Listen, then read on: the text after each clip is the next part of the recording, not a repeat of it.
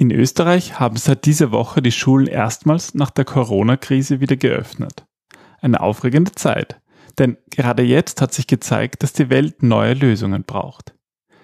In dieser Episode wollen wir unsere Gedanken rund um den Einsatz von Design Thinking teilen und zeigen, wie Lehrer und Schüler Design Thinking einerseits für die Problemlösung der gesamten Schule, andererseits auch für Projekte in einem einzelnen Klassenzimmer verwenden können.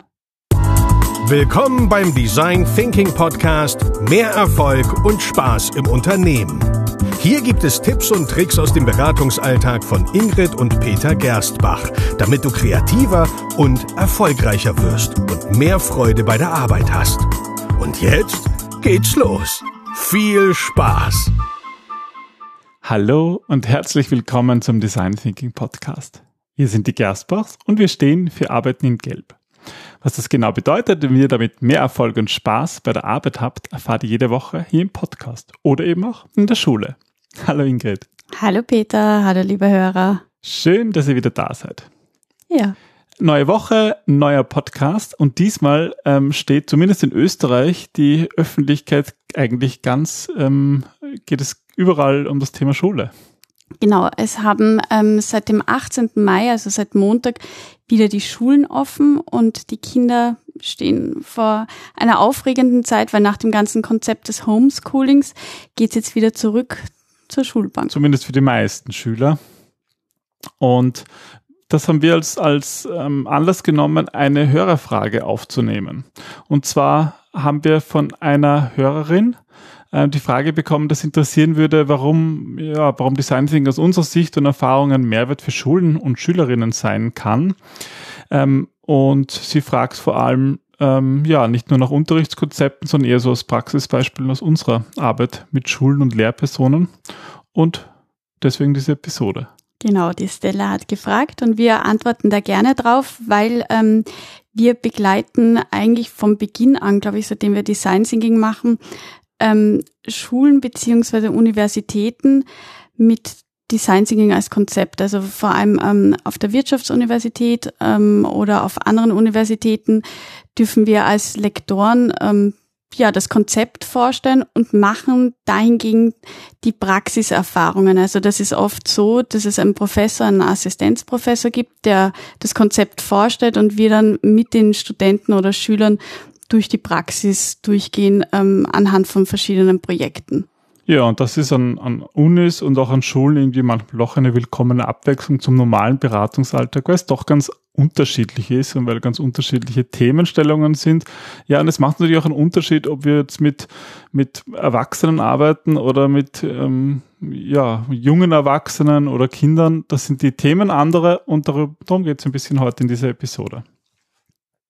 Warum aber eigentlich Design Thinking an Schulen? Ähm, du sagst ja oft, dass wir, oder zitierst doch Picasso, dass wir unsere Neugierde verlieren und unsere Kreativität, meistens leider in der Schule. Also es gibt einen ganz bekannten Autor, ähm, den Sir Ken Robinson, und der vertritt ja die These, dass die Schule die Kreativität killt. Mhm. Und ähm, das kann ich aus meiner Erfahrung eigentlich nur bestätigen.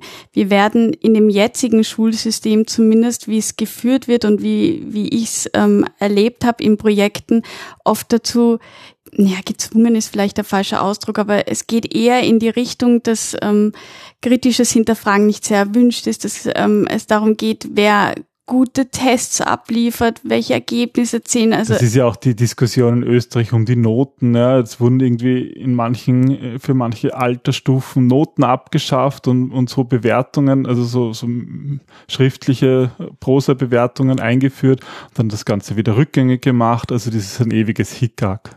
Es ist halt auch sehr schwierig, weil ähm, also unsere Zukunft besteht aus den Kindern, die jetzt in dem Schulsystem sind. Die, und Bildung ist, ist eines der aller, aller wichtigsten, wenn nicht das wichtigste Thema überhaupt. Und ich glaube, dass wir da neue Konzepte brauchen, ähm, um die Kinder auf diese Zukunft, vor der sie stehen, vorzubereiten. Und die Themen, die jetzt da sind, das sind sehr komplexe Themen. Und das System muss sich definitiv ändern. Es ist halt jetzt meiner Meinung nach vor allem so, dass es sehr engagierte Lehrer und Lehrerinnen gibt, die sich wirklich bemühen und die genau das nicht machen, wo eben die Kinder wirklich ähm, Fragen stellen können und, und dazu ausgebildet werden, kritisch zu sein und es wirklich verstehen zu wollen, mhm. zu hinterfragen.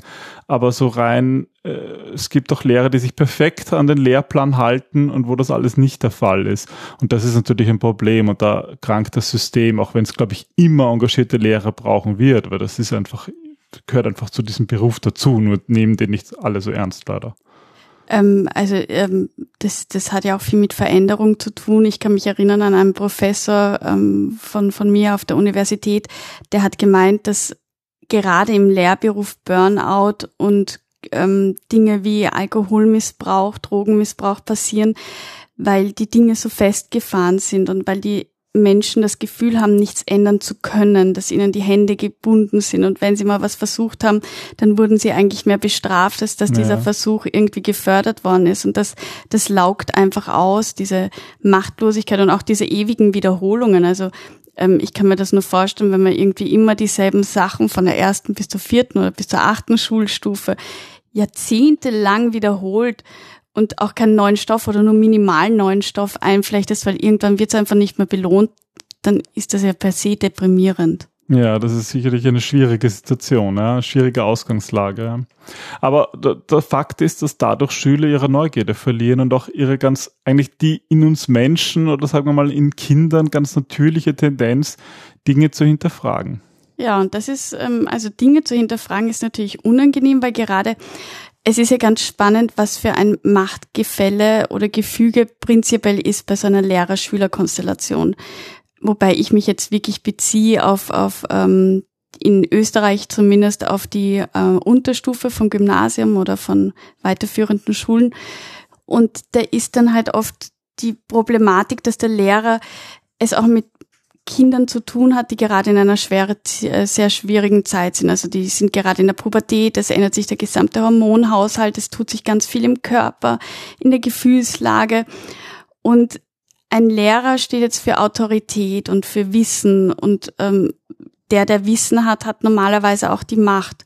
Und dann kommen Kinder und beginnen diese Dinge zu hinterfragen mhm. in einer Gruppe. Also ich glaube, das ist wirklich ein, ein extrem heikles Thema auch. Da muss man selber auch sehr gefe gefestigt sein. Gefestigt sein, um das irgendwie auszuhalten. Und ich meine, dieser Tipp, der halt im Design Thinking gilt, wir müssen auch Fehler zulassen und Fehler zugeben, der gilt in der Schule ja genauso. Aber nicht jeder kann, kann das, ja, kann damit umgehen und kann auch mal vor den Schülern zeigen, dass er was nicht kann, obwohl das eigentlich total wichtig wäre. Aber ich verstehe absolut, dass es, dass das auch sehr schwierig ist. Ja, es ist, es ist extrem schwierig, aber gerade hier müssen wir lernen, dass Fehler etwas ganz Natürliches sind und zum Lernprozess dazugehören, wenn man reflektieren kann. Und es zeugt von Stärke, ähm, einen Fehler zuzugeben. Ich kann nicht einerseits sozusagen verlangen, dass die, dass die Schüler reflektieren können und andererseits gibt es da einen gottgleichen Lehrer, der immer alles weiß. Das, das und passt der die nicht Macht zusammen. Hat, ja, ja der irgendwie nicht. die Noten gibt. Ich kann mich aber erinnern, dass wir in der Schule, ähm, in der Matura-Klasse, eine Mathematiklehrerin hatten und die hat eine ähm, Mathematikaufgabe gestellt und stand dann vor der Herausforderung, dass sie die selber nicht lösen konnte worauf die ähm, damals von uns Klassenbeste, ähm, Spoiler, das war nicht ich, in Mathematik ähm, an die Tafel gegangen ist und für diese Lehrerin die Aufgabe gelöst hat. Und das ist natürlich irgendwo problematisch, weil als Lehrer also ein Lehrer ist ja eine Person, die eigentlich mehr Wissen haben sollte oder hat mehr Wissen als derjenige, dem sie etwas lehrt. Also da ist ja dieses Wissensgefüge schon ein anderes. Und natürlich lernen wir voneinander und das ist auch ganz wichtig, aber ähm, diesen Stoff, den die Lehrerin, die Professorin in unserem Fall uns beibringen wollte, der muss halt in dem Sinne sattelfest sein und das ist einfach ganz, also es war es war eine ganz furchtbare Situation. Ich kann mich erinnern, dass die ähm, Professorin dann auch zum Weinen begonnen hat. Und ähm, das vor 17-, 18-Jährigen ist natürlich noch einmal, also es war, war ganz schlimm. Ich habe da extrem mitgelitten. Hm. Aber sowas kommt vor und da ist dann halt eben die Frage, wie man darauf reagiert. Und das sind Dinge, die wir mit Design Thinking in Schulen lösen. Ja, wie, wie schaut da eine, eine mögliche Vorgehensweise aus? Ich glaube, in erster Linie hält, hängt es ja davon ab, wer ist eigentlich die Zielgruppe, also mit wem machen wir Design Thinking. Genau, da gibt es verschiedene Konstellationen, wenn es zum Beispiel ein Projekt ist mit Studenten oder Schülern oder was hatten wir noch? Naja, wir können natürlich damit auch Lehrerprobleme lösen. Wir können Probleme lösen, die Eltern haben mit dem ganzen Thema Schule und natürlich auch ganz besonders die Zusammenarbeit zwischen Lehrern, äh, mit Eltern und Schülern. Also so diese, diese Konstellationen gibt es. Ja. Und gerade bei den Schülern ist natürlich ganz wesentlich das Alter. Ja, es macht natürlich einen Unterschied, ob wir mit den ganz Kleinen arbeiten oder mit den jungen Erwachsenen. Hm. Und dementsprechend muss man natürlich auch die Vorgehensweise anpassen. Aber eines, was wir häufiger machen, ist, ähm, indem, dass wir so mal das, ein Thema vorstellen, das wir halt bearbeiten wollen, dazu noch, noch später, dass auch dann wenn jetzt, wenn jetzt, wenn wir jetzt Schüler adressieren, das die ganze Klasse betrifft, ja, und dann werden die Schüler teilweise mit Eltern oder teilweise auch mit, El äh, mit Lehrern, je nach Thema, in kleine Gruppen eingeteilt und es geht dann darum, Lösungen zu entwickeln. Genau, das Ganze passiert normalerweise ähm, ein ganzes Semester, dass sie einfach auch die Zeit haben, Gespräche zu führen, ähm, Fakten zu sammeln, sich auch wirklich in andere hineinzufühlen, die andere Perspektive einzunehmen, weil das ist letzten Endes der Mehrwert, den wir mit Design Thinking wirklich in diese Schulen bringen. Ähm, davon sind wir zumindest überzeugt, dass es eben nicht diese eine reine Wahrheit gibt, sondern dass es so viele unterschiedliche Perspektiven gibt und dass es so wichtig ist, diese Perspektiven von anderen Menschen einzunehmen und ja, gerade für Schüler, gerade dieses Heranwachsen auch einmal aus Eltern oder aus Lehrersicht zu erleben. Und wir sind ja der Überzeugung, dass du Probleme nur dann wirklich gut lösen kannst oder motiviert bist, wenn du sie erlebst. Mhm. Und dafür geht's halt raus und das dauert und deswegen ähm, weil es halt auch ein sehr heikler Vorgang ist, versuchen wir halt auch immer, dass wir das ein, ein ganzes Semester begleiten zu dürfen, damit auch Vertrauen und Bindung entstehen kann. Und so wie bei unserer Beratungstätigkeit in Unternehmen normalerweise im Vordergrund steht, das Fragen stellen, das Empathie aufbauen, ist das da eigentlich ganz genauso der Fall. Hm. Auch das müssen Schüler lernen, äh, erstens überhaupt mal, wie stelle ich gute Fragen, ja. Das, die können das sogar meistens besser, weil sie irgendwie noch diese Neugierde mm. in Mhm. sich haben und es noch nicht so lang her ist, dass sie einfach wild Fragen gestellt haben in dieser anstrengenden Zeit, wo Kinder alles Mögliche hinterfragen. Und in, in Wahrheit fällt ihnen das meistens leichter. Schwieriger wird es halt manchmal, wenn sie irgendwie auch, ja, Dinge sind, die die Schüler dann selber persönlich auch betreffen, Mhm. wo sie tiefer drinnen stecken, da merken sie dann auch oft, dass es schwierig ist. Ja, aber es, also besonders spannend finde ich persönlich auch immer diese Fragestellungen, wenn eben Eltern oder ähm, Lehrer die Perspektive der Schüler einnehmen müssen. Mhm. Und Oder da hört find- man oft den Groschen fallen. Oder sehr spannend, weil wir sonst eigentlich hauptsächlich mit Erwachsenen arbeiten, ist das natürlich auch Themen, die uns dann total interessieren, wie zum Beispiel Eltern untereinander umgehen. Weil ich Mhm. meine, da gibt es ja genauso Grabenkämpfe und einfach ganz unterschiedliche Lebenskonzepte und die prallen in der Schule aufeinander und da mal in einer anderen, in einen anderen Schuh zu schlüpfen. Ähm, also da sind halt dann die Eltern auch wieder gefragt, ihren Horizont zu erweitern. Da geht es nicht immer nur um die Schüler. Ja, also ich kann mich erinnern, ich war ähm, sowohl auf einer Privatschule als auch auf einem öffentlichen Gymnasium und auf der Privatschule war zum Beispiel unter anderem das Problem, dass die Kinder teilweise mehr Taschengeld bekommen haben im Monat, als die Lehrer im Monat verdient haben. Wahnsinn, ja. Das Und das, das ist ein, das ist, das ist natürlich ein Problem. Ja, also damit muss man beginnen, anders umzugehen. Mhm. Und wir haben ähm, eine Privatschule haben wir, glaube ich, noch nie begleitet. Ähm, Wäre mal spannend.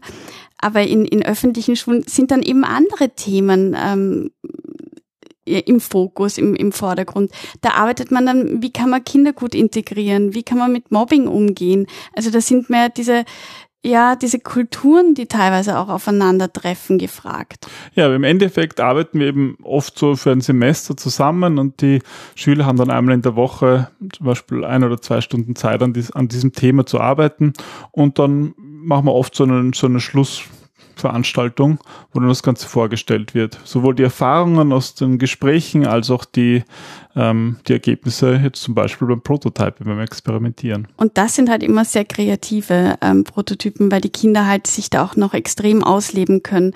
Und das ist auch wieder dieser schöne Mehrwert, den ihr mit Design Thinking in Schulen bringen könnt, dass sie gelobt werden oder belohnt werden für kreative Lösungen.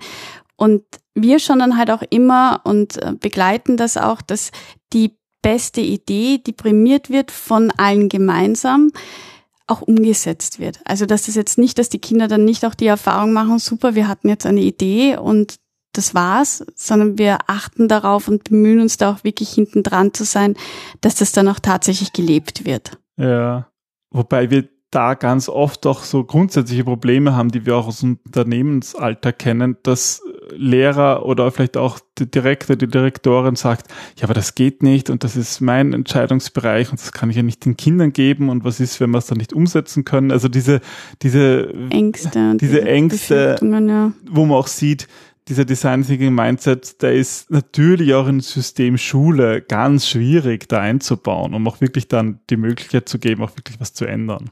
Aber es ist halt auch ganz wichtig, dass wir uns bewusst werden, dass die Jobs, die jetzt existieren, nicht mehr zukunftsträchtig und fähig sind. Mhm. Das heißt, es gibt Studien, ähm, die zeigen, dass wir einfach dieses ganze, dass wir andere Fähigkeit brauchen, anderes, ähm, andere Fertigkeiten, um überhaupt zukunftsfit zu sein. Und eine ist eben, dass wir wieder lernen müssen, kreativer und empathischer zu sein. Absolut. Und ich meine, dass wir unsere Trainings, unsere Beratung an Erwachsenen äh, hauptsächlich machen in Unternehmen, die genau das nicht können, zeigt ja schon, dass da was schiefgelaufen ist in der Schule in den letzten 10, 20, 30, 40 Jahren.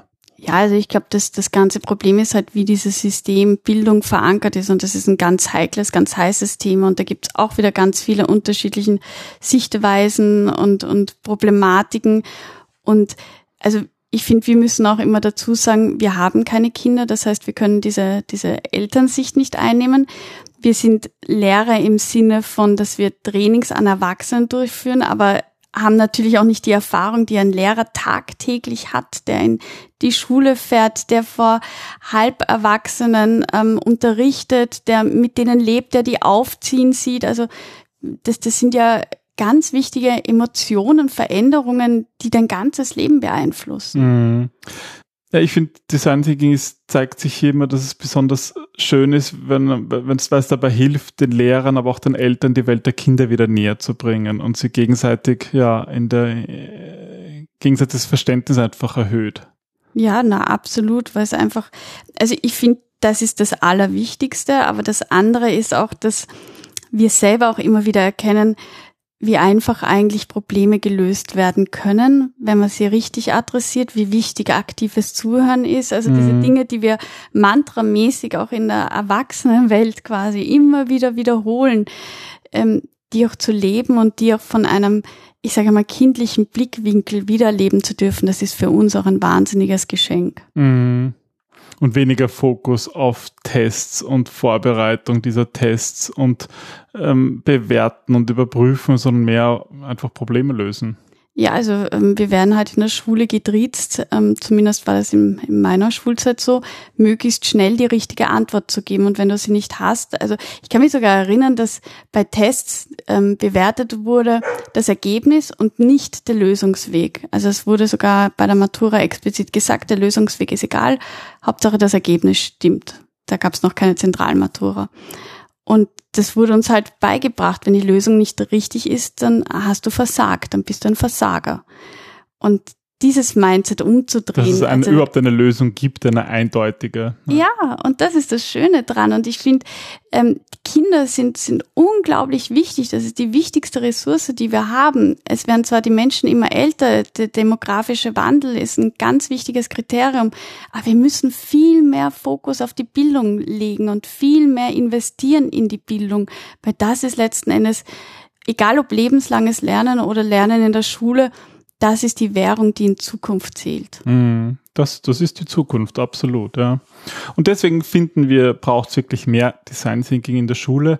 So auch nach dem Motto, dass dann, dass, dass die Schüler von klein auf lernen, dass sie selber etwas ändern können und vor allem, dass sie etwas ändern können, weil das etwas ist, was ihnen wichtig ist. Und das betrifft natürlich auch die Lehrer, ja, dass die Lehrer diese Änderung Design Thinking auch nutzen können, um ja ihren eigenen Job zu verbessern. Es geht um Selbstverantwortung, oder? Es geht darum, auch wieder die Zügel in die Hand zu nehmen. Und das ist möglich, auch mhm. im System Schule. Ganz genau, ja. Und zum Abschluss gibt es noch ein paar mögliche Fragestellungen, die, die wir so ähm, entweder durchgeführt haben oder wo wir auch gehört haben, dass ähm, Lehrer, Freunde das machen. Und ja, vielleicht ein paar Hilfestellungen für euch, liebe Hörer, was ihr so in der Schule machen könnt oder vorschlagen könnt. Starten wir zum Beispiel bei der Zusammenarbeit zwischen den Lehrern. Ja? Da gibt es oft Spannungen. Das heißt, es muss ja nicht doch immer nur um die Schüler gehen, auch die Lehrer untereinander können da Probleme lösen. Wir hatten auch schon einmal ähm, die Fragestellung, wie können ähm, wir einen sicheren Ort für Kinder schaffen, wo Lernen möglich ist, wo Wachstum möglich ist, wo eben diese Fehler machen möglich sind. Mhm. Oder überhaupt dieses große Thema Motivation. Das kann bei Schülern sein, aber das kann natürlich auch bei Lehrern sein.